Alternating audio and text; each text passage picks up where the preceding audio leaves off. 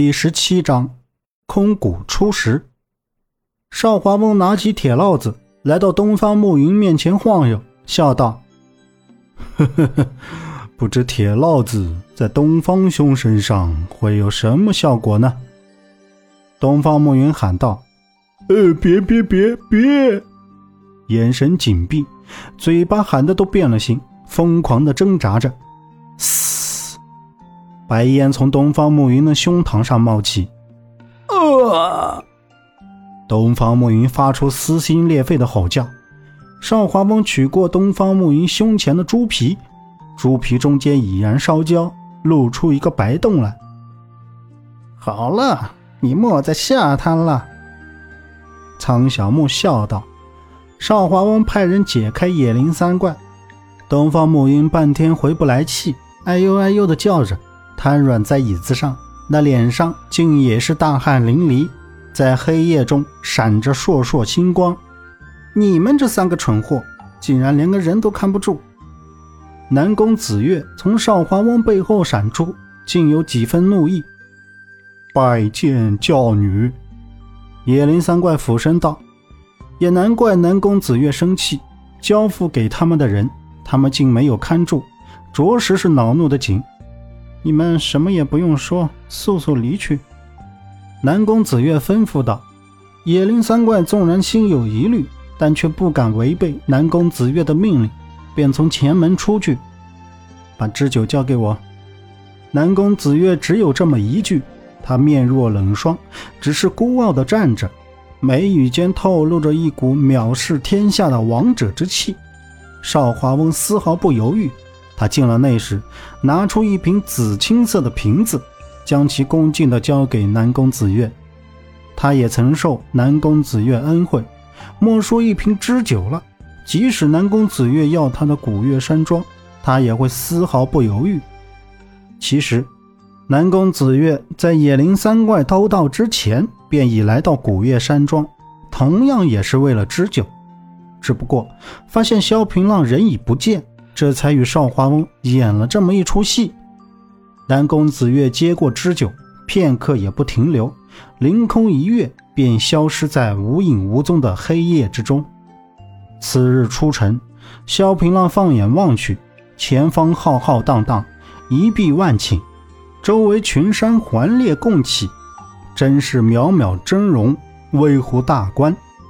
这个地方也算不错，作为墓地。也未尝不可，罢罢了，就在此处安息吧。萧平浪在心里想到。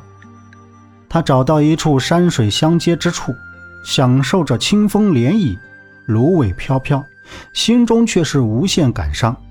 想他萧平浪一生放荡不羁，心怀忠义，却不想会命丧此处。萧平浪越想越伤悲，眼中噙着眼泪。苦笑着摇头，他仰面躺在湖边，看着蔚蓝的天空，心中倒是有了一丝慰藉。忽觉丹田疼得厉害，胸口处提着一口气，上也不行，下也不顺，憋得萧平浪是面色涨红，任督二脉颤得紧，全身经脉似要炸裂一样，可真是撕心裂肺的疼。萧平浪就此昏死过去。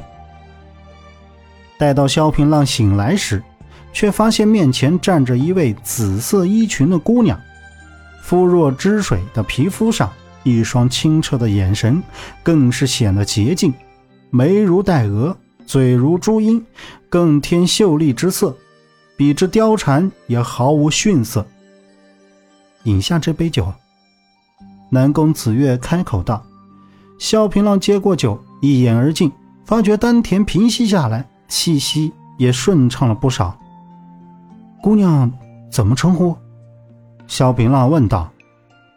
叫我南宫子月便行。他转身道：“子月姑娘，多谢了。在下萧平浪，燕山大弟子萧平浪，我倒是有所耳闻的。”南宫子月扬起了雪白的下巴。哦，萧平浪吃了一惊。子月姑娘如何知晓？浪子萧平浪还是有些名气的。南宫子月又道：“瞧你这神态，怕是在此处等死了。”萧平浪叹了口气，将他的身体状况讲给了南宫子月听。南宫子月听完，笑道：“你且不用如此悲伤，我包你不死。”萧平浪眼神闪过一丝光芒，抬眼问道：“姑娘大恩大德，在下心领了。只不过我内伤甚重，早已看透生死，何必劳烦？”萧平浪起身下床，出了草屋，便向外头赶去。南宫子月索性上前一把抓住他，大步向前迈去。萧平浪脸色一变，眼睛与嘴巴瞪得老大，像是受到了什么惊吓。走出百十余步，南宫子月霸气说道：“我说什么你就要听什么，我指东你不能向西。我说包你不死，你不得怀疑，否则你会很惨。”南宫子月举起拳头，在萧平浪面前扬了扬：“随我去齐云山。”南宫子月道。萧平浪无奈的想：“我还能说不吗？哎，遇到了个女魔头啊！”本集播讲完毕，感谢您的收听。